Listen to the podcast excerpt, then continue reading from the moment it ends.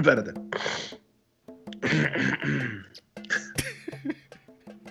Ay, jodido. Estamos en vivo. Combo, un Gibaro en USA el podcast. Boom. Eso es.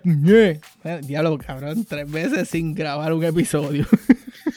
Eso es así, mano. Es que pues, aquí estamos, pero la realidad es que después de, de María estaba difícil la cosa, la prioridad como que cambió un poco y estábamos reorganizándonos, pero aquí vamos. ¿Qué tal? Dame un break, espérate. Eh, Yo estoy jodiendo contigo, sí, cabrón, en un tiempito, pero nos lo cogimos bien a pecho. me, Sí, picaba, la, sé, me pero- picaba la vena. En verdad, se me había olvidado cómo hacer esta pendeja. Tuvimos tiempo aquí eh, seteando otra vez porque esta mierda, como que, esto es como, como dicen, si uno aprende a coger bicicleta no se olvida. Hacer Sí. podcast no es lo mismo, porque es un clase Sí, de sí, sí. técnico. si me ven un poquito, un poquito lento es que estoy enfermo y fuera de forma en el podcast, pero nada, mira. Y, y la, vo- y la voz de Bobby se, se cambió repentinamente del último episodio a este por, por, por la Hobby La puerta. Pero mira, nada, oficialmente, episodio 14, Season 2 de Un Giro en USA, el podcast. Este es el podcast que escucha chambea hasta para ir al baño y te pone a hacer el pasito ese de Ric Flair. No sé si has visto el video. Maldita sea, qué clase normal eres. Pero nada, estamos ready. Y vamos a darle. Bueno, pues, como ya mencionamos, después del huracán María, pues no encontramos como que el momento perfecto, ¿sabes? Como para volver a hacer esto. Y es que, pues, este podcast tiene que. Nosotros lo hacemos para cosas graciosas y contar, pues, la- las vidas personales de la diáspora, pero. Y nosotros estábamos un poco más enfocados en ver cómo podíamos ser un medio de comunicar eh, los mensajes de los que, de los que estuviera pasando en Puerto Rico y como que buscar la manera de ayudar y aportar nuestro grani- granito desde acá. Sí, entonces pues yo le había comentado a Juanqui que, que estaría cool entrevistar a alguien que pues que viva ac- acá en Estados Unidos, pero que a la misma vez, por razones de María, haya visitado la isla. Lo que queremos es como que ver una perspectiva de, pues, de alguien que, que simplemente vivió el huracán acá y pues fue allá y vio qué es lo que está pasando, ¿verdad? O por lo menos desde la perspectiva de la persona que estuvo allá o que viajó. Y en este caso, pues, eh, pues contactamos al, al entrevistado de hoy, que, que aunque no somos ahí, eh, ¿verdad? Somos conocidos, no somos los más panas ni nada, pero yo sé que es una persona que es como que bastante objetiva y que pues no es alguien que habla mierda por hablar mierda así, sino que, que trata de pues como que, que habla claro. ¿me Mira, espérate, espérate, que está hablando mierda aquí Sí, ahora con cojones eres tú, así que vamos, vamos, vamos a empezar esta pendeja. este. Eh, esta noche tenemos con nosotros al individuo Efraín Alvira. Bienvenido, Efra. Muchas gracias, muchas gracias chicos por tenerme invitado en el show. Este, de verdad que lo que ustedes están haciendo es algo súper cool, eh, uniendo a toda la diáspora acá en los Estados Unidos, que siempre, pues tú sabes, de una manera u otra somos uno y siempre estamos unidos y pendientes a lo que está pasando allá en Puerto Rico. Así que gracias por la invitación, Bobby, y gracias por la invitación, Juanqui. Bien. Seguro, brother. Nada, este, pues, para los que no te conocen, ¿verdad? Cuéntanos un poco de ti, de dónde, dónde vives actualmente, de dónde eres en Puerto Rico, dónde estudiaste, a qué te dedicas, lo que tú quieras. Una, seguro pequeña social, este, cuánto- qué color, los pe de ojo, ¿no? Bueno, pues este, para todos los que no me conocen, mi nombre es Efraín Alvira. Eh, yo soy nacido y criado eh, en Humacao, obviamente, Humacao, Puerto Rico. Este, viví allá básicamente toda mi vida hasta que eh, me fui a estudiar ingeniería eléctrica en el colegio en Mayagüez. Este, Espérate, que hay que hacerlo, coño. Llevamos tiempo sin hacerlo y el primer entrevistado viene un colegial. Somos todos colegiales, pero hay gente que se joda. Oh, siempre. Continúa, mala mía. Muchos, somos muchos. Exacto. Yes.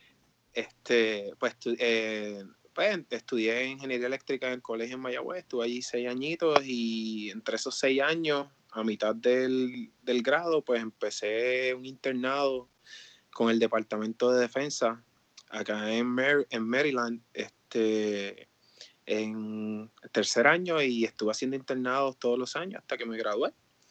Y nada, mano, estamos aquí desde el 2012, este, vivo en Columbia, Maryland. Ah, ok, ok, pero entonces eh, ahí es como tú terminas, tú terminas mudándote al DMV, y, lo hemos dicho varias veces, el DC Maryland en el área, por, por, porque ya tenías esa base de, ese, ese, contacto y esa, digo, me imagino que te hicieron oferta de trabajo desde antes de terminar, por decirlo así, o... Sí, mano, este, gracias a Dios, cuando terminé de estudiar, pues eh, tuve, tuve bastantes oportunidades que, pues, que, que, que, se pusieron sobre la mesa, y, pero decidirme con lo que ya conocía, que era el Departamento de Defensa, y pues así ya conocía el área, ya conocía gente, tenía amistades, eh, no, no, era un, no era un misterio para mí, so me fui con lo que conocía en ese, en ese momento. Y de verdad que no me puedo quejar. Llevo acá cinco años y medio eh, pues, como pues, full time. Y pues vamos a ver cuánto más. pero, con el corazón. Ah, no, pero, pero eh, cuando uno mira y dice, tú, tú, tú, tú eres como que en ese sentido de, tuviste la oportunidad perfecta y es como, como uno lo, lo, sueña cuando uno empieza a estudiar, como que voy a hacer esto y, y lograste algo que para muchos es bien difícil, es como que lograste escoger tu carrera o tu, tu posición de trabajo en algo que ya te gustaba, ya tenías familiarizado el área, mencionaste ¿Sabías de la comunidad boricua? ¿Tenías par de amistades boricuas cuando, cuando decidiste mudarte para acá o, o, no, no tanto? Pues mira, este, no, la realidad es que no conocía, conocí unos cuantos del trabajo, que eran así como yo, que habíamos hecho internado, este, pero de verdad que yo estaba ajeno completamente a la cantidad absurda de boricuas que hay en el DMV. o sea, estamos, estamos hablando de que yo desconocía, eh, salgo un día con amistades a DC a janguear y de momento yo veo un corillo de inmenso, sea, Estamos hablando de 40, 50 personas y yo, wow. Este, yo no sabía que había tanto boricua por aquellos muchachos. En Virginia, nosotros somos dueños y, y señores de eso. Controlan. Sí, y ya pues ahora mismo ya no, ya conozco, sí, ya conozco, y creciendo, bueno, la comunidad sigue creciendo. Mire, ¿y la familia? ¿Cómo, cuando, cuando decidiste mudarte para, para, para Columbia, Maryland, este, ¿estaban de acuerdo? ¿Ya sabían que tú esos eran tus planes? ¿Cómo, cómo, ¿Cómo se sintieron? Pues mira, yo siempre, toda la vida, por alguna razón, mano, yo pensaba que, que de una manera u otra, antes de, las, antes de que las cosas se pusieran realmente fuertes en la isla, yo pensaba que, que yo iba a terminar en Estados Unidos. No, no sé por qué, pero siempre tenía como que esa espinita, como que iba a terminar en Estados Unidos y cuando busqué oportunidades en el colegio, pues las buscaba afuera. Este, mm, por muchas razones, entre ellas eh, pulir el inglés, este, ponerme a otros tipos de experiencia, básicamente salir, salir de Puerto Rico y expandir un poco. Y salir un poco del, del comfort zone, como dice uno, como que exacto, porque mira, Mira, de verdad, honestamente, yo sí que es alusivo al, tópico del podcast, yo sí que era tremendo jíbaro. este, yo nunca había salido de Puerto Rico, brother. Este, literal, yo nunca había salido de Puerto Rico, so que para mí esto era súper interesante. Y de verdad, cuando se me dio la oportunidad, no lo pensé dos veces y me fui. La familia siempre me apoyó, este, ¿sabes? Mis padres, mis hermanos. Eh, yo vengo de una familia que realmente no muchos de, de los más jóvenes como que pudieron educarse y, echar para adelante. eso que de verdad que yo soy como que el querendón de la familia. este, que por ese aspecto siempre ellos, ellos siempre han estado orgullosos. Qué bien. ¿Eres el mayor o eres eh, ¿eres el mayor en tu familia? No, mano, yo soy el menor. el querendón, sí lo dijo, cabrón. Dijo el querendón. Oh, que Bobby no sabe lo que es eso, porque Bobby es de... ¿Tú eres qué?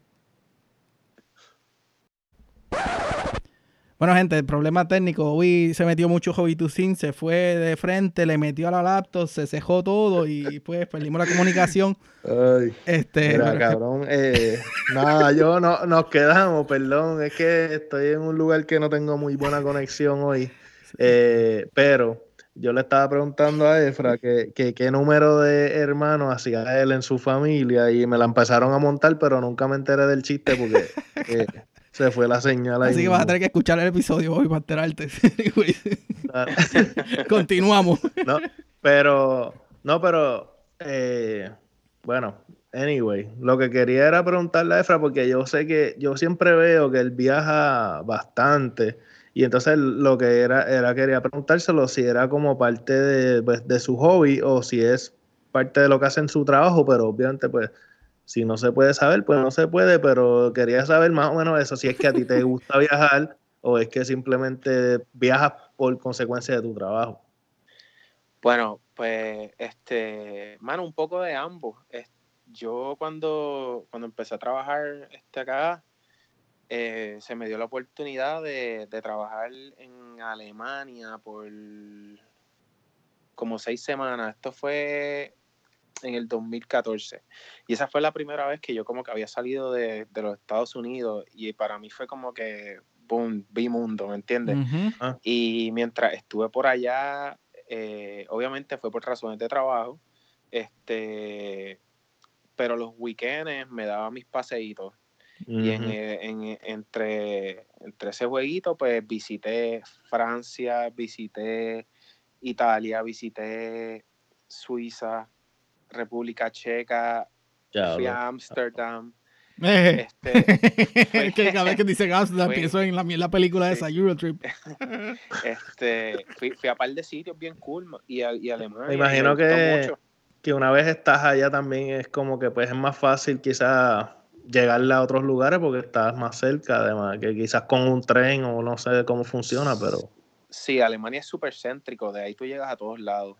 Este, Y a mí me encantó mucho la experiencia y yo dije, bueno, en verdad, pues si tengo la oportunidad en el trabajo de, de darme uno que otro viaje de vez en cuando, pues en verdad yo voy a capitalizar en eso, porque me di cuenta que me gustó mucho.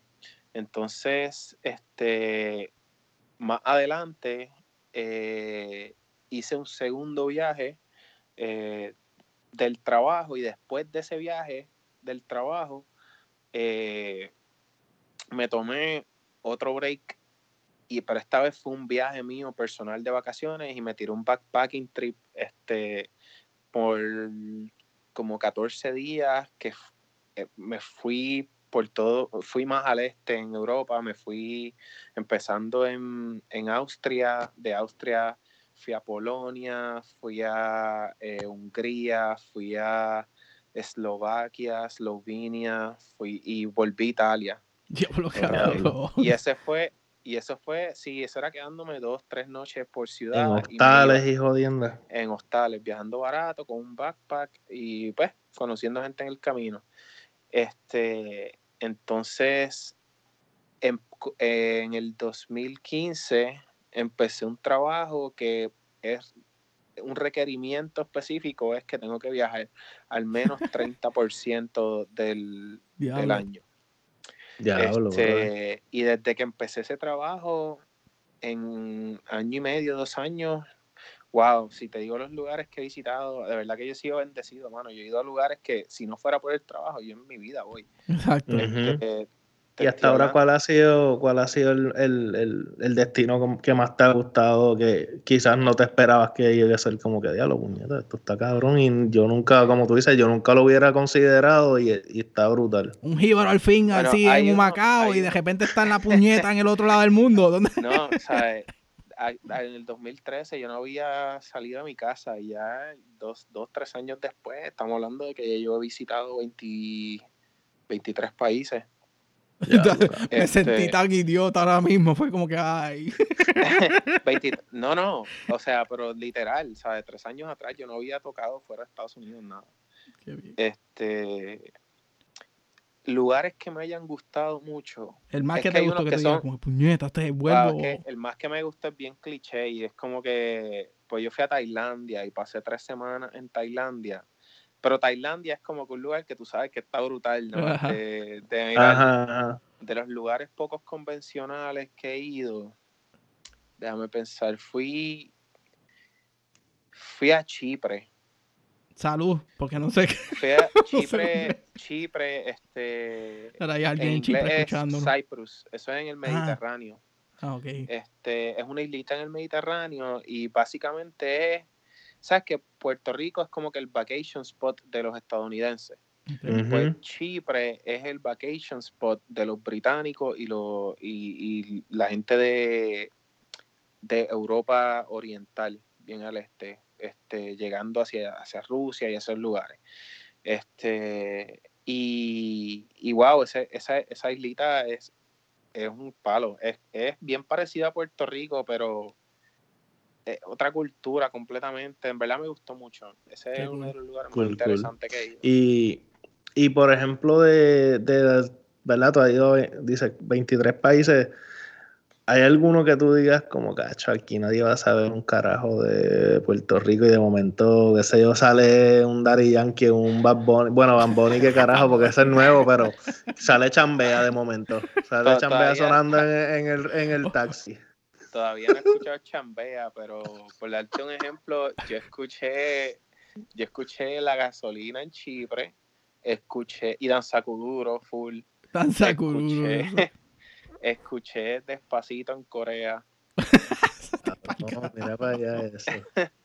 escuché Despacito en Corea, este, ¿Te emocionaste o fue como que, ay, puñeta? obligado, ¿sabes? Estoy Salió cantando ahí, a Efra. empecé a cantar el galillao. Todo el mundo mirándome como, y este loco.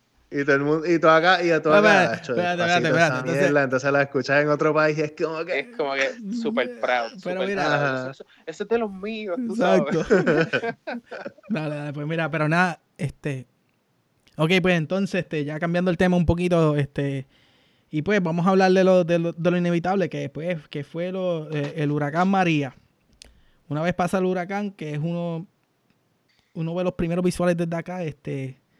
Fue algo bien. Primero, el silencio nos mató a todos los que estábamos por acá y el, el- el no saber, el no escuchar, el, y para los que estábamos bien pendientes a las redes sociales fue el silencio. Y, y eso está bien cabrón y lo sabemos. Este, primero que nada, tu familia está, está safe, este, sufrieron daño. Cuéntanos un poco de, de lo que fue. Eh, bueno, gracias a Dios la familia se encuentra súper bien. Eh, de verdad que si no es lo más estresante que yo he pasado en toda mi vida, definitivamente está entre el tope. Sea, eh, y, tengo una historia, este, tengo una historia que en realidad, o sea, eh, es demasiado tienes que, tienes que, tienes que escucharla para creerlo. ¿Sabes? Este, empezando que con, con Irma, cuando, cuando empezó lo de lo de Irma, que no se sabía si iba a darle a la isla o no. Estaba bien cerca, pero se movía hacia el norte, se movía hacia el sur. Anyway, yo estaba, yo estaba fuera del país. Este, y yo estaba, ¿sabes? Con mis coworkers y todo el mundo preguntándome, añadiéndole al estrés, como que mira, tu familia está Sí, preparada. está cabrón. Sí, no, eso no ayuda un carajo. Y entonces tú ves las noticias y es como que, wow, el huracán más fuerte ever en el Atlántico. Entonces tú, ¿sabes? Imagínate, yo estaba bien cagado. este, y viene el huracán y se mueve 30 millas al norte, pasa un vientito y todo estuvo bien. Allá Irma siguió, destruyó a un medio mundo y lo siguió. Y es como que, wow, como que we dodged that bullet, tú sabes. Este, después es como un par de semanas después que se, se empieza a formar María. eh, y nada, se tiró un. Ah, como que Irma fue el huracán más, más, más fuerte, más fuerte de la historia en el Atlántico, como que Hold My Beer. Sí, bien un Hold cabrón. My Beer, bien cabrón. Checate Sí. esta gran beta. Sí, y déjame, y entonces, y se va. y metiste era tres, yo la meto de media cancha, mira. bien cabrón. Sí. Entonces ya, y eh, se va a partir la isla por medio. Se veía desde, de- eh, desde que se formó. Anyway, resulta que estaba en otro, país, o sea, también estaba fuera del país cuando se forma María. Y, y, cuando ya es inevitable, sabes que María le va a dar y tú estás hablando con tu familia horas antes, tú sabes, de que ellos se fueran a dormir, básicamente, porque eso entraba, entraba de madrugada. Y ese, ese texto, ese texto como que, ya lo, mi gente, los amo, este, los quiero un montón y stay safe. Sé que no nos vamos a poder comunicar en mucho tiempo, en un par de semanas, pero voy a estar pendiente de ustedes. Ese momento en que ellos me dijeron, ah, como que también te amamos y tranquilo, mano, eso fue lo más fuerte para mí porque sabía que en par de semanas, par de días no iba a poder comunicarme con ellos. Entonces, para colmo, estoy allá en, en la otra mitad del mundo eh, sin saber nada que está pasando. O sea, y no tan solo yo, o sea, miles y miles y miles de puertorriqueños pasando por lo mismo. y, y, entonces tú no ves que todo fue como que en, en el Facebook, por ejemplo, un montón de actividad. Este, todo el mundo, wow, estamos preparándonos para el huracán, este, haciendo compras, esto y lo otro, y de momento, loco, silencio total. Viendo los videos de Monzón, compartiendo todo, y de repente, nada, nada, absolutamente nada, saliendo de la isla, y lo único que tuve, tuve es a la gente en tiempo récord desesperada. Ah, no me puedo comunicar, no me puedo comunicar, no me puedo comunicar, y es como que eso le añade, le añade al estrés en verdad fue una, fue algo bien, fue, fue bien difícil. Entonces después empiezas a ver los videos de todo lo que pasó. Empiezas a buscar maneras de, de, cómo puedes ayudar, pero todavía los, los esfuerzos no están organizados completamente. Todo el mundo está como que, wow, en shock.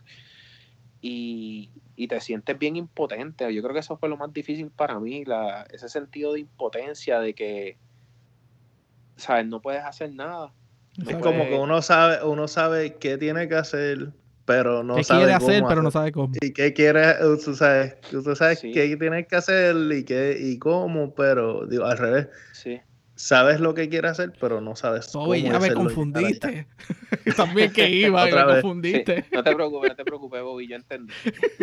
sí, sí, no, es que, es que yo creo que eso es algo que, que todo el mundo, por ejemplo, tú quizá que tienes la facilidad de viajar más con, con más flexibilidad y tú dices, ok, yo puedo llegar allá, pero ¿cómo? Porque ahora mismo está todo esto bloqueado, no sé, ¿sabes? Por ejemplo, mi duda es como que, que uno hace en ese, ¿sabes? Que tú, que tú, por ejemplo, tú que decías, yo puedo llegar allí, ¿cómo?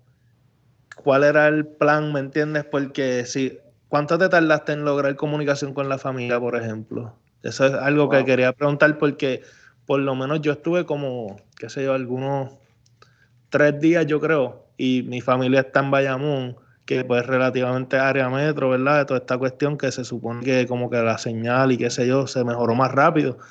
Pero mi esposa estuvo más de una semana sin saber de sus papás y ella estaba en Yauco.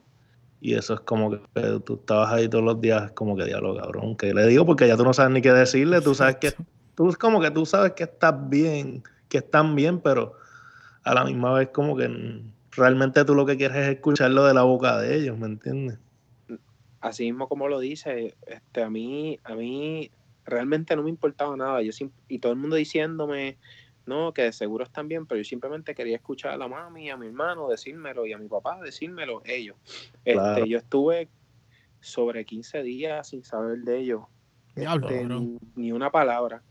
Bueno, es que en, bueno, todo Puerto Rico, pero la realidad es que el área este fue, está completamente devastada. Al sol de hoy, sobre 90 días del huracán, todavía en mi comunidad en Humacao, en Punta Santiago, en Humacao, no hay, no hay, no hay luz. Este, ni, ni, y no, ni se han asomado por allí eh, a los esfuerzos de restaurar. Y uno entiende, porque la realidad es que, o esto fue un evento sin precedentes, nunca se había presenciado algo así en Puerto Rico.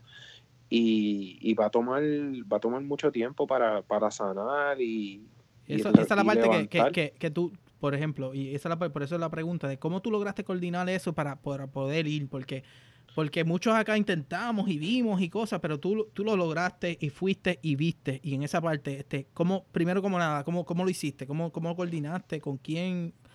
¿A quién tuviste que alar para un lado y decirle, mira, yo tengo que llegar a la isla? ¿Cómo lo hiciste? Pues mira, mi historia, o sea, mi historia es un poco diferente porque yo estaba buscando, igual que todo el mundo, yo estaba buscando maneras de llegar.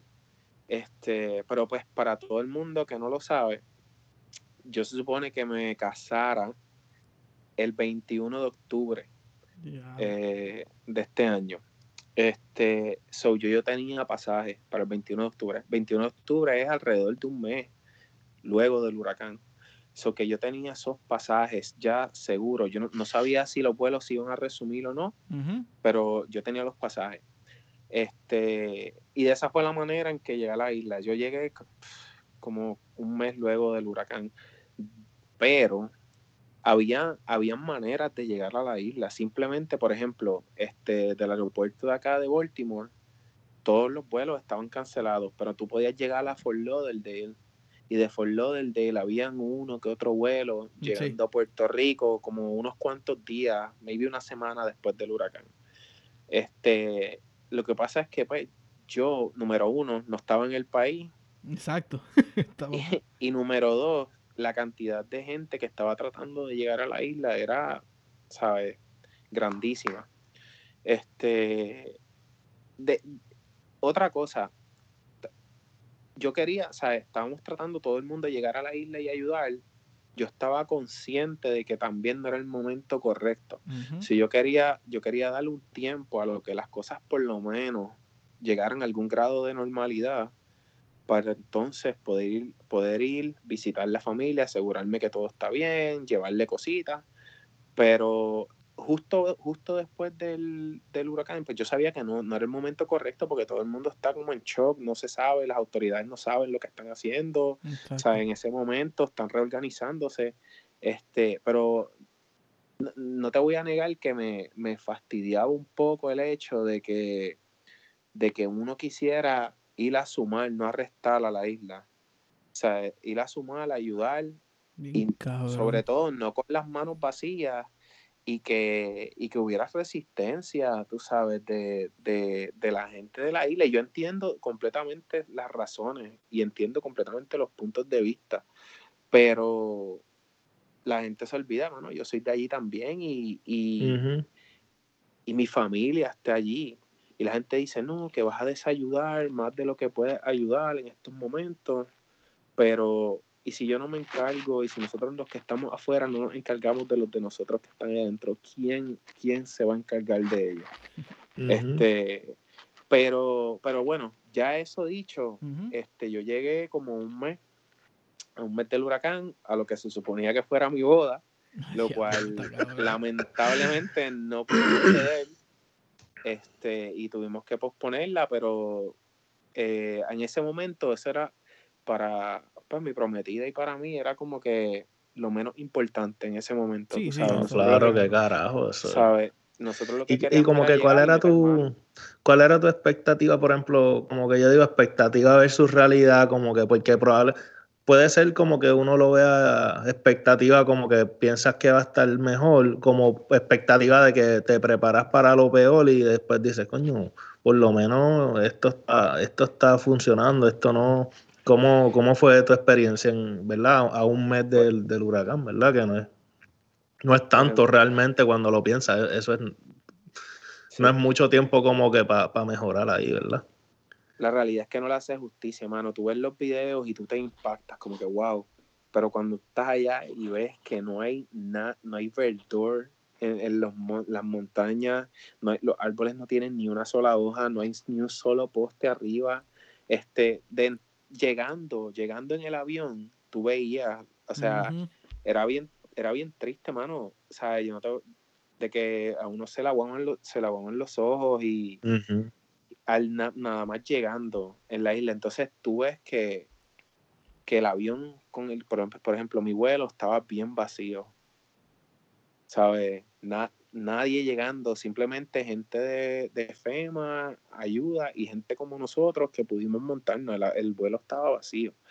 Este, y todo el mundo, ¿sabes? Eso parecía un, un velorio, ¿sabes? Todo el mundo como que callado, llegando todo, todo estaba brown, todo, no, había, no había vegetación, no había nada. Lo que tú veías era para ese ya, ya tú veías todos los toldos azules de FEMA este, llegando y eran, o sea, eran demasiados, demasiados. Tú decías como que, wow.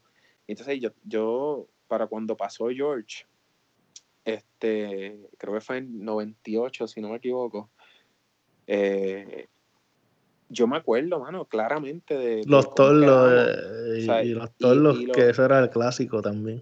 Y lo mal que quedó la isla, este, hasta cierto aspecto. Nosotros en, allá en Humacao tuvimos meses sin luz, ¿sabes? Que no es como que nosotros estábamos completamente ajenos a, a lo que venía después. Pero, sea, tú no estás preparado mentalmente para cuando llegas a la isla y ve un supermercado completamente vacío. O sea, ese, ese, ese fue como que el feeling más, como que se te paran los, los pelos, mano, porque tú vas y no hay nada, nada del supermercado, tú sabes, las gasolineras con unas filas ridículas. Eh, tú ves en el expreso, cuando vas en el expreso y no hay ni un árbol, ni un poste, y tú, tú sabes que la cosa está bien mala cuando tú ves comunidades enteras que cuando guiabas toda tu vida por ahí nunca ni sabías que estaban ahí. Diablo, sí.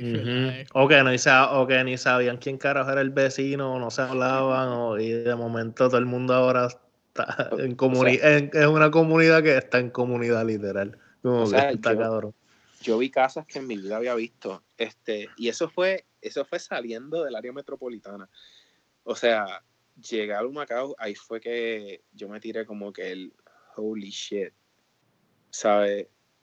Humacao, por ejemplo, yo, puedo hablar de Humacao y de Nahuatl porque de ahí que son mis familiares, ¿viste? No puedo hablar, de, o sea, no, es que voy a decir que Humacao fue, por decirlo así. Exacto, no es que voy a decir Humacao fue el lugar que más se afectó, porque pues, eso, eso eh, no, es, no es justo decirlo, pero está entre los lugares que, que, que en mi opinión basado en lo que yo vi, que más fuerte, más fuerte recibió el azote, o sea, la desorganización, este, yo vi postes partidos en maneras que, postes de concreto partidos en maneras que jamás me podía imaginar que se podían romper así.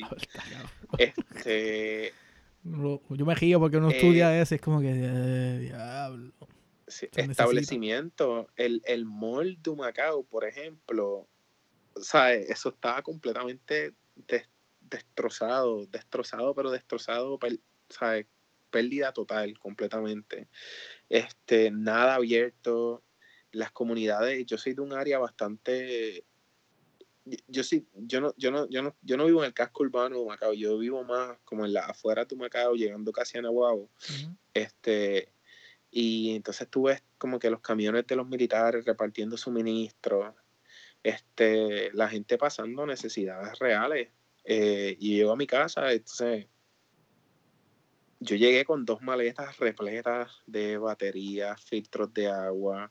Eh, yo llevé dos generadores a Puerto Rico este, para pues, las familias de nosotros.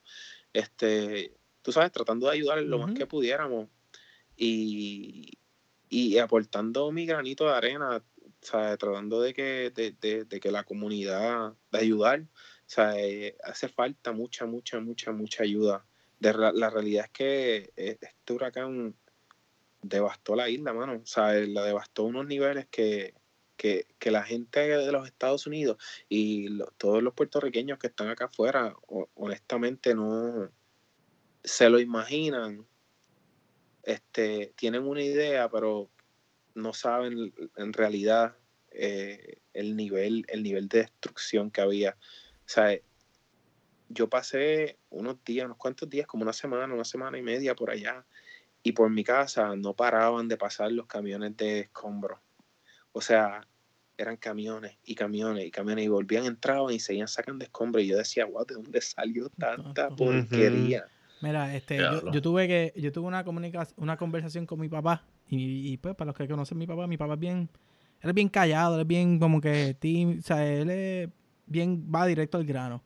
Y la manera en que él me, eh, eh, pues ellos, cuando pasó el huracán y tuve comunicación, lo primero que yo les dije, mira, se quieren venir para acá, quieren estar. Y rápido, lo primero que me dijeron fue, no, ¿sabes? nosotros vamos a quedarnos aquí, ayudar a la familia y a mi familia de Moca y a, todos los que pudieran y están trabajando con, pues, con una eh, organizaciones sin fines de lucro, ayudando y etcétera, ¿verdad? Para que mi papá me diga, me diga, mira, Juanqui, tratamos de llegar a una comunidad en las picoses, en las trocas, en, en las de esto, con suministros, y llegamos hasta cierto punto porque no podíamos pasar. Y yo digo, pero entonces, ¿y cómo se veía? Me dice, eso parecía una bomba. La única manera que yo puedo explicarlo es como si fuera una guerra y, destrozó. Entonces, yo todavía no he ido, tú tuviste la oportunidad de ir. Y para y yo lo yo me lo yo lo único que puedo hacer es imaginármelo y ver las la fotos. Pero tú fuiste, tú estuviste ahí, después de tu visita, ese mindset este, de la gente, de tuyo, tú, tú tuviste la, oportunidad de, yo en mi, en mi mente pues lo visualicé de una manera, tú lo lograste ver ¿Cómo tú sientes que, está tu mindset ahora después de verlo y la gente, cómo, cómo se sienta allá?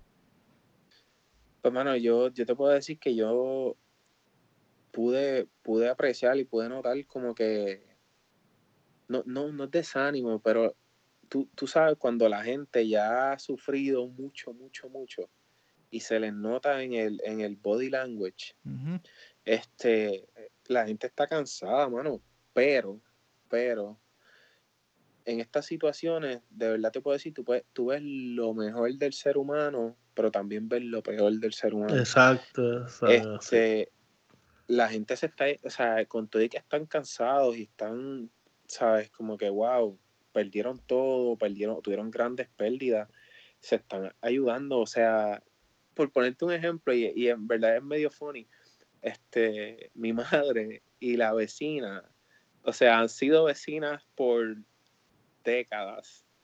Y yo nunca las había visto tan amigables unas con las otras como, como en esa semana que yo estuve ahí. Mira, se llevaban comida todos los días cuando mami cocinaba, le llevaba comida, ella le trae comida. Y eso es un simple ejemplo, ¿sabes? Pero esto tú lo ves en todos lados sucediendo. La gente ayudándose, la gente dándose la mano, este, ya sea comida o, con agua o recogiendo escombros o, o, o, llevándole comida a la gente al centro de la isla, o sea, un sinnúmero de, de, formas. Este, también ves lo peor, también ves los títeres en la calle buscando oportunidades para hacer daño, este, ves la gente tratando de aprovecharse vendiendo generadores, Sí, mano, eso está cabrón, bro. Como que tratando de venderte un generador al doble o casi triple del precio a veces. Eh, o, robándose generadores, cabrón. Como que estás en tu casa y de momento llegan cuatro, cuatro gacos y te, tú sabes. y te llevan todo. Este, sí, y bueno, yo llevo un generador que a mí me costó como alrededor de 470 dólares este, un generador pequeño, o sea, de 2000 watts, un inverter. Eh, que pues te pone a correr un abanico, la nevera. La nevera y un televisor, algo así. Yo vi el mismo generador como en 1750 dólares en la isla. Ay, vete, y, y a mí se me caía la cara de vergüenza, mano. Este, porque, porque está el títer aprovechándose de la, de la miseria del, del prójimo en la isla. Este, y no tan solo en generadores, o sea, batería, abanicos de, abanicos de batería. Yo veo abanicos de batería en 30 dólares, que eso, o sea, se cae de la mata. Sí, literal, le están, le están duplicando el precio a las cosas, o sea, o más, mínimo duplicar. Exacto. Y, cosas así, tú sabes, tú ves cosas así y tú dices como que, wow, mano, en verdad, pues, ¿sabes? Eso es lo que hay, eso es lo que hay que bregar. Pero en cuestión de espíritu y mentalidad, te puedo decir que que sí, la gente está cansada y, pasaron por algo bien estresante, pero al mismo tiempo están dándose la mano y están tratando de salir hacia adelante. Y, en, cuestión de, por ejemplo, ¿verdad? Que, que acá se están quizás realizando diferentes esfuerzos de diferentes entidades. Tú llegas, tuviste la oportunidad, quizás fue muy pronto para ver si cómo estaba corriendo eso. Por ejemplo, si se estaba viendo que los esfuerzos de acá de recoger artículos estaban llegando de la manera correcta ya o no, quizás no te atreves a comentar sobre eso, quizás en donde en tu comunidad no estaba llegando porque era, pues estaba más alejada y no sé, como que me entiendes. La, pregunta es si, si tú crees que los esfuerzos que se están haciendo acá están siendo efectivos o si tú crees que es algo más como que debería ser una autogestión, ¿verdad? De que cada cual, no sé, trate de bregar lo suyo, no a través de agencias o... Pues, te, soy bien honesto, mano. Yo, yo vi camiones, yo vi la milicia llevando suministro pero suministros, lo que llaman los MREs, este, que son las comidas que son prehechas de los militares, pues llevaban cajitas y cajitas de agua. Yo no, yo, pero esto es, mi, esto es mi experiencia personal, yo nunca vi un funcionario del gobierno llevando suministro a, por ejemplo, te puedo hablar de mi comunidad, mi comunidad o en los lugares que visité mientras estuve allá. No estoy diciendo que no se haya hecho. Simplemente Estás hablando de tu experiencia tú la, semana. Tú no lo viste, ¿no? Claro, por eso. Eh, eh, eh, y esa es la queja, que la gente, la queja es que la gente, o sea, nosotros estamos desviviéndonos y desbordándonos por recoger suministros y empacar y enviar a Puerto Rico, pero entonces es como que, mano, tú, tú te estás esforzando acá, tú quieres saber a quién tú estás, no, no, tan, no como que tan específico como a quién, pero coño, mi, mi ayuda, está ayudando a alguien que realmente lo necesita o simplemente está allí, mi, todo mi esfuerzo está allí eh, estacionado en el, en el puerto de, de, San Juan. Sí, yo creo este que, yo creo que, bueno, esta, ¿verdad? Esto es como, como uno dice, la opinión también de uno quizás es que, que está llegando como que a ciertos lugares, pero son, quizás esos lugares son los que siempre llega ayuda o quizás esos lugares son los que quizás es más fácil llegar, pero, pero yo creo que, hay otros lugares que esa ayuda quizás probablemente nunca va a llegar, no sé, por, por, la, por la naturaleza de, la situación, ¿verdad? Como que mira, pues... Es que es tan, difícil, es difícil balancear y, estimar y decir eh. si, llegaron, si no, porque pues lamentablemente nosotros en lo que estamos acá dependemos de lo, de lo que vemos de, en, las redes, en la en las noticias, en el media, pero pues está, los esfuerzos que nosotros seguimos haciendo, entonces la gente no, debe de perder, no debe como que de perder ese esfuerzo que se está haciendo porque estamos sonando acá, estamos sonando, estamos dándonos a entender de que sí, y, los compañeros de trabajo, y yo sé que lo mencionaste ahorita, que siempre te preguntaban y eso, y la gente se da cuenta de que uno está haciendo diferentes esfuerzos pues, para poder ayudar y lamentablemente, es como uno dice, como que hay, hay esa espinita, por decirlo así, de que llegó o no. Nosotros lo que tenemos, lo único que podemos hacer es seguir teniendo la, como quien dice. No, lo que, uno, al final lo que uno le resta es seguir, ¿verdad? Pues, como te digo, eh, confiando en que quizás no va a ayudar al de uno, pero va a ayudar a otro que también lo necesita. Lo que uno, eso es lo que uno puede, como que lo que le queda es la fe de que llegue a alguien, ¿me entiendes? Porque pues la, realidad, la realidad es que tampoco nosotros acá en la diáspora somos tan ingenuos. O sea, las ayudas eh, eh, por la naturaleza de, de cómo la estructura en la isla, eh, la estructura vigente en la isla es, o sea, tú sabes que el área metropolitana va a recibir prioridad por múltiples razones. este, y después, pues poco a poco, pues se va expandiendo el, el, alcance de la ayuda. Este, pero, o sea, hay múltiples, bueno, ¿qué, qué, más, qué, más, ¿qué más evidencia que los mismos artistas y las mismas personas famosas que han tenido que hacer sus propios arrangements para poder llegar directo a las comunidades de ellos? Porque en verdad hay un black market de suministro en la isla ahora mismo que... No, hay que, por ejemplo, este ni aún, ni aún, por ejemplo, a esta mujer, a Olga Tañón, creo que a Don Omar los, los cogieron de pendejos, brother. Le, supuestamente le, un, vino este tipo que le cobró unos impuestos para que los pudieran descargar los productos cuando llegara a Puerto Rico y los engañaron. Y tú dices, cabrón, como que en qué cabeza, ¿sabes? ¿Qué corazón tú tienes, brother? Exacto, como, como, que uno se queda sorprendido, en verdad, o sea, está cabrón. No, y esa gente tiene billetes, que esa gente tiene el, el poder para hacer cosas suceder y con todo eso los cogen de Eh, pendejos. Por también. eso, brother, es como que. Y terminamos un episodio hablando de la cogida pendejo de Don Omar. no, jodiendo, no. No, fuera, de esto, pero, pero nada, es, es- es la realidad en que vivimos y, y- y lo sabemos, como tú dijiste, lo- lo- lo que los boricuas son... Es bien difícil coger un boricua de pendejo porque eh, nosotros siempre le buscamos la- la- las cuatro patas al gato, las cuatro no, las cinco, porque cuatro tiene. pero, pero, este, pero, anyways, este, está cabrón lo que, por lo que estamos, y es como que esa incertidumbre de puñeta, estoy forzando, me estoy haciendo algo para ver qu- quiero ver lo- eh, mi esfuerzo, y eso es parte de la naturaleza. Tú quieres ver que tu esfuerzo dé frutos, ¿verdad? Pero hay, hay una incertidumbre. Es como que sí o no, sí o no, sí o no, pero, pero nada, este. Eh, un- una pregunta que, que, que, que, yo sé que, puede ser, se puede ir fuera del tema, pero este, vamos a llegar a lo que es como que el consejo jíbaro, por decirlo así. Nosotros siempre dentro de los episodios, pues hacemos un consejo para la gente que, pues en este caso es, eh, lo vamos a cambiar un poco porque nosotros siempre le, hablamos de, de estos, como que el consejo que tú le puedes dar al que viene, al que venga. Sabemos que se está, lamentablemente, como quien dice, se ha vaciado un poquito la isla. Eh, están llegando muchos más jíbaros a la diáspora, ya sea aquí en los Estados Unidos o cualquier otra parte del mundo.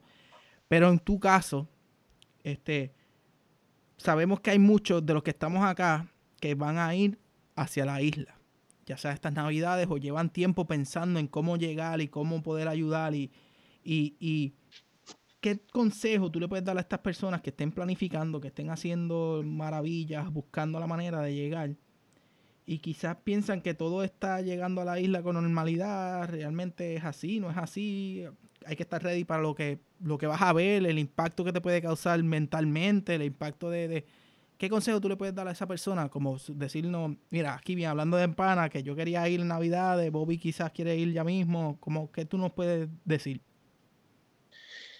Bueno, este que en, en realidad que, que vayan con, con empatía.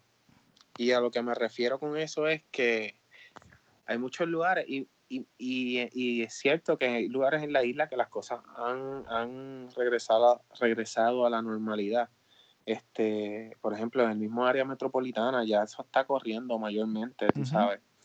Pero la, afuera del área metro todavía eso es zona de guerra, ¿me entiendes? Y, y sé, empático, mano. La gente necesita ayuda todavía, no, no, no vociferes de, de ah, este, lo bien que ya la estás pasando en tu casa o, o sabes, ya, que, que, que no estás pasando ninguna necesidad, porque en realidad, en realidad, a 90 y pico de días del, del huracán, hay gente todavía que no tiene nada que comer, no tienen luz, no tienen agua, no tienen, ¿sabes? No tienen ninguna razón para estar celebrando.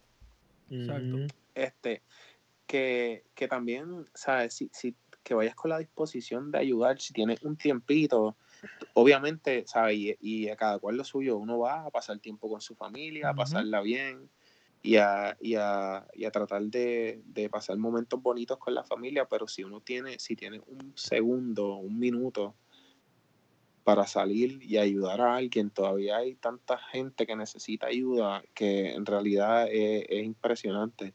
Saca tiempo, o sea, haz algo chévere por alguien, tú sabes, como que co- compra una cajita de agua, vete y llévasela a alguien que, que tú sepas que la está que la está pasando mal o que no tiene o que no tiene para proveer a la familia. Ahora mismo la gente, mucha gente que no tiene ni para regalos para los hijos ni nada de esas Bien cosas, cabrón. ¿sabes? Sí. Este y, y, y a veces están también los que no tienen, los que no tienen los chavos, pero como quiera se las inventan para endeudarse hasta lo último y hacerlo. Sí. El Black Friday lleno. Como Pero-. Pero a, a 90 días yo te puedo decir que las cosas sí han mejorado, pero que, que vayas con el mindset a la isla de que, ¿sabes? Puerto Rico está, Puerto Rico es Puerto Rico antes del huracán María y es un Puerto Rico completamente diferente, 100% diferente después del huracán.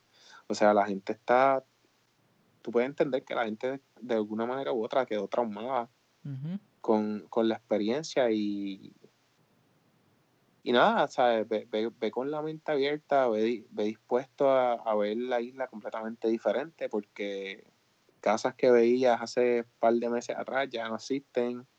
Este, en verdad fue bien fuerte, fue bien fuerte, fue bien, fue bien, te, va a abrir los ojos, mano, te va a dar, te vas a dar cuenta que, que tú realmente vives una vida de rico en comparación con, con, lo, con, lo, que, con lo malo que podría ser. O sea, nosotros acá en la diáspora muchas veces hay mucha gente que o te va bien, te va mal y eso, pero en lo general, por lo menos mi círculo de amistades y la gente aquí en el DMV, normalmente tú sabes, le está yendo bien y eso, y tienen agua, tienen luz, tienen comidita, salen a comer todos los fines de semana, pero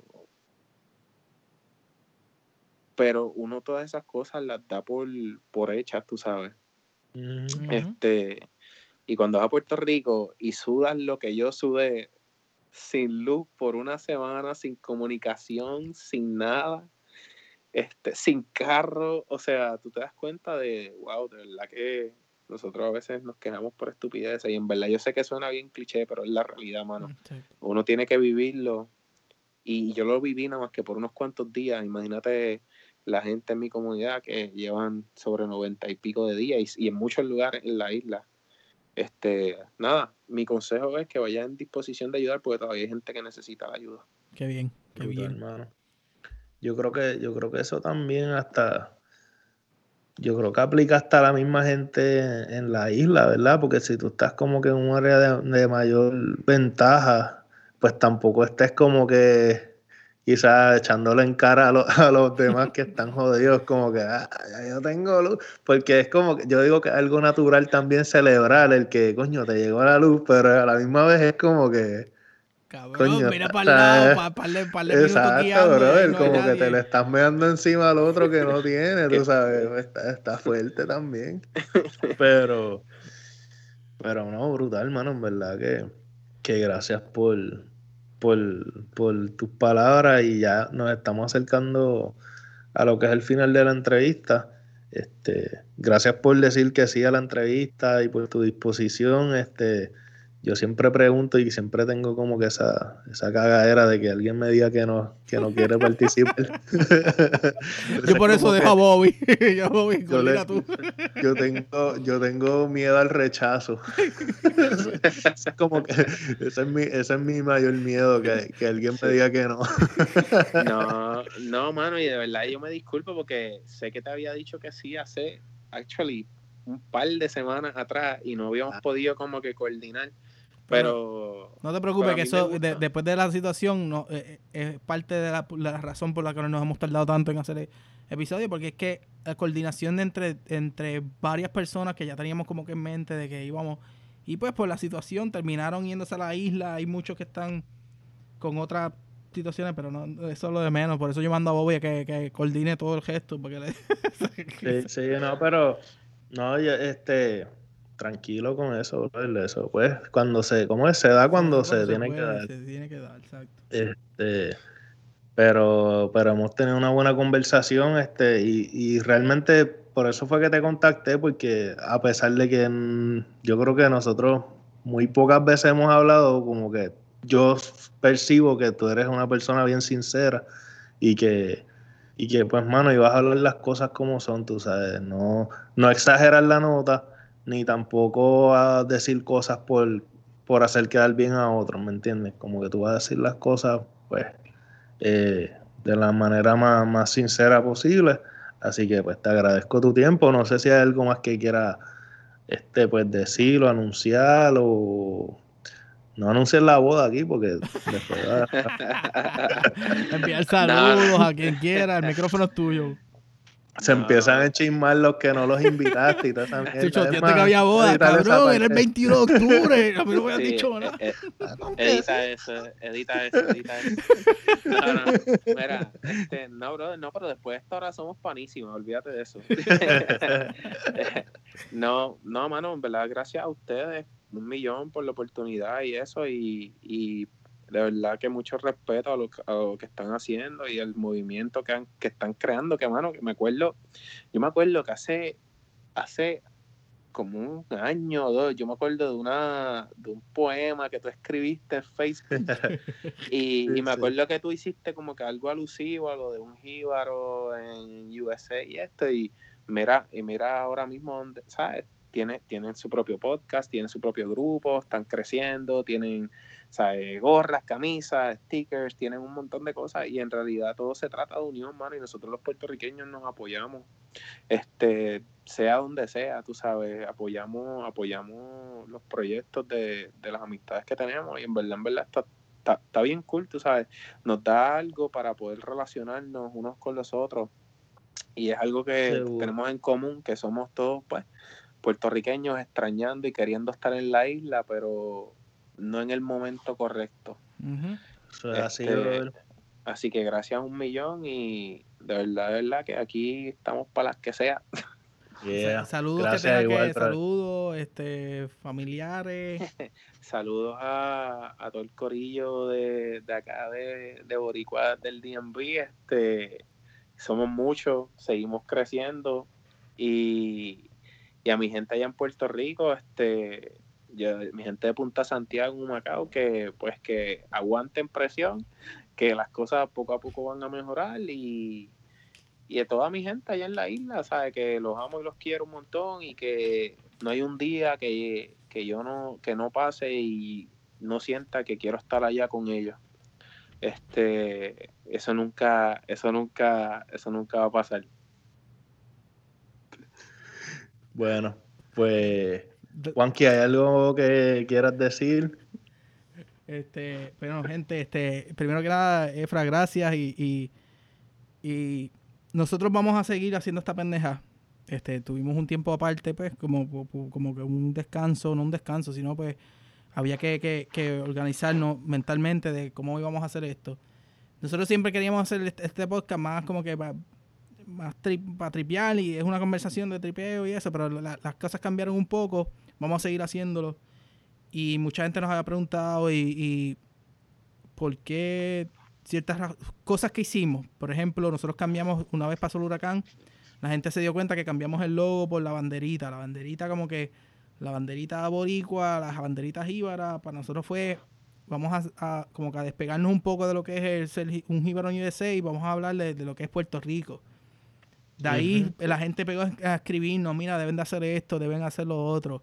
Nos concentramos en, en, en, en informar porque algo que mencionaste ahorita, Efra, pero no, lo dije de esa manera, pero es, esto es un maratón.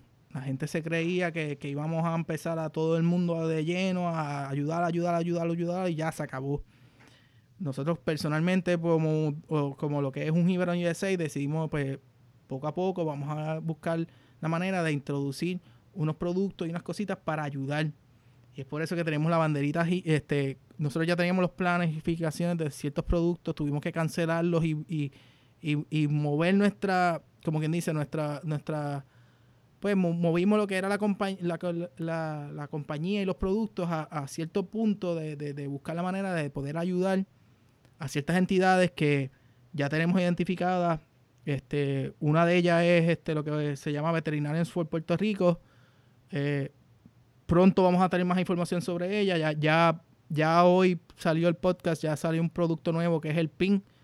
Logramos hacer algo que en, nuestra vida nosotros habíamos pensado en hacer un pin de una bandera este con el machetito, la bandera jíbara. Este. Hombre. Entonces, con el pincito que tenemos aquí, no sé si se ve, lo ves bien. Este, pues, los pines, los stickers, todas las ganancias van a ser donadas a diferentes entidades como la que es Veterinarios por Puerto Rico. Y para nosotros eso fue bien impactante porque en cierto punto fue como que paralizamos todo lo que estábamos haciendo con un jíbaro y veníamos con un momento bien hijo de puta y fue no, vamos a buscar la manera de ayudar este y gracias a toda esa gente que, nos dio, nos sugirió y ya lo habíamos, lo lindo es que este fanbase que hemos creado, esta, esta gente, esto, este, esta comunidad, nos escriben por todos lados, como que, mira, cabrones, este, este, hagan esto, mano, deberían de coger ese logo, hacerlo sticker, deberían de hacerlo. Y nosotros ya lo habíamos pensado, pero no queríamos anunciarlo porque pensábamos que no era el momento. Y ahora es el momento de seguir ayudando. Y por eso es que pues, nos tardamos más de lo que queríamos, porque en verdad que no sabíamos ni qué puñeta estábamos haciendo. Como, vamos a hacer un pin de la nada. Como que, este, terminamos en China en la puñeta con un suplidor y es como que anda para el carajo. Pero ahora vamos este, ya está disponible cuando estén escuchando este podcast.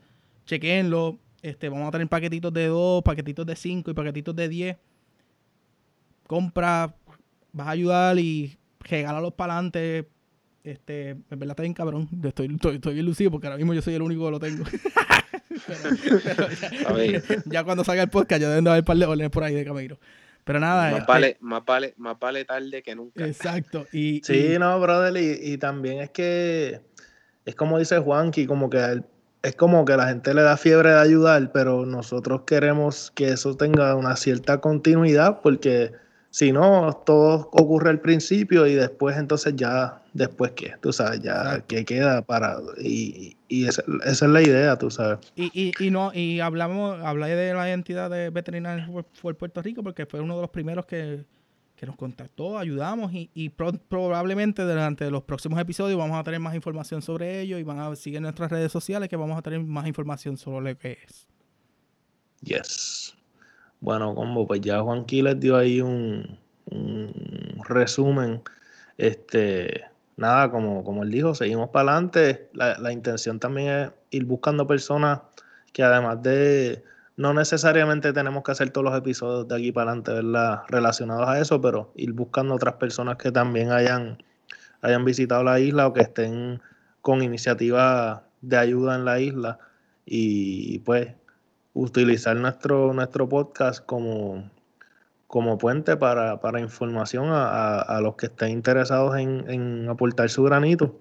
Eh, gracias por escucharnos y, y pues nada, eh, saludos a Manix, que fue uno de nuestros entrevistados, que, que ese hombre estuvo jodiendo para que sacáramos otro episodio y yo creo que yo, me sentía hasta mal porque me escribía como que como semanal. ¿Cuándo sale OPC2? Y no, fue el, no fue el único. Y de hecho, saludos, eh, saludos a, parte de los entrevistados. Es increíble que parte de los entrevistados de nosotros, este, saludos a Coral, que en estos momentos una entrevistada está, se encuentra en la isla de trabajo, ayudando como voluntaria. Y, y, nada, en verdad que es increíble como dentro de la comunidad que hemos creado de los que he entrevistado, siempre nos escriben por, por los por las diferentes maneras de contacto y es como que, pero nada, Manix, gracias por seguir jodiendo. y nada, yo que la intención era por lo menos sacar un episodio antes de que acabara el año. Yo creo que podemos sacar hasta otro más. Déjame no emocionarme mucho, pero esa es la idea. Este... tu cinto allá. estoy todo, estoy todo, tengo hasta voz de hombre, imagínate. Bueno, pero nada, como dije, esto es para ustedes, combo. De verdad que, esperamos que sea para algo. Eh, contamos con su apoyo. Y pues nos veremos en el próximo episodio.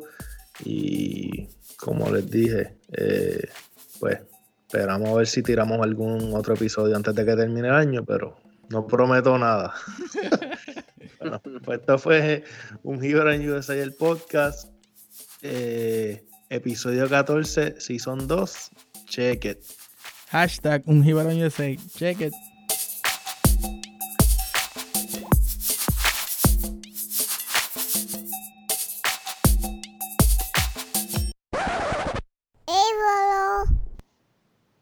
Fuera forma full. Ya lo cabrón. Esto que lo grabábamos hasta sin libreto, cabrón.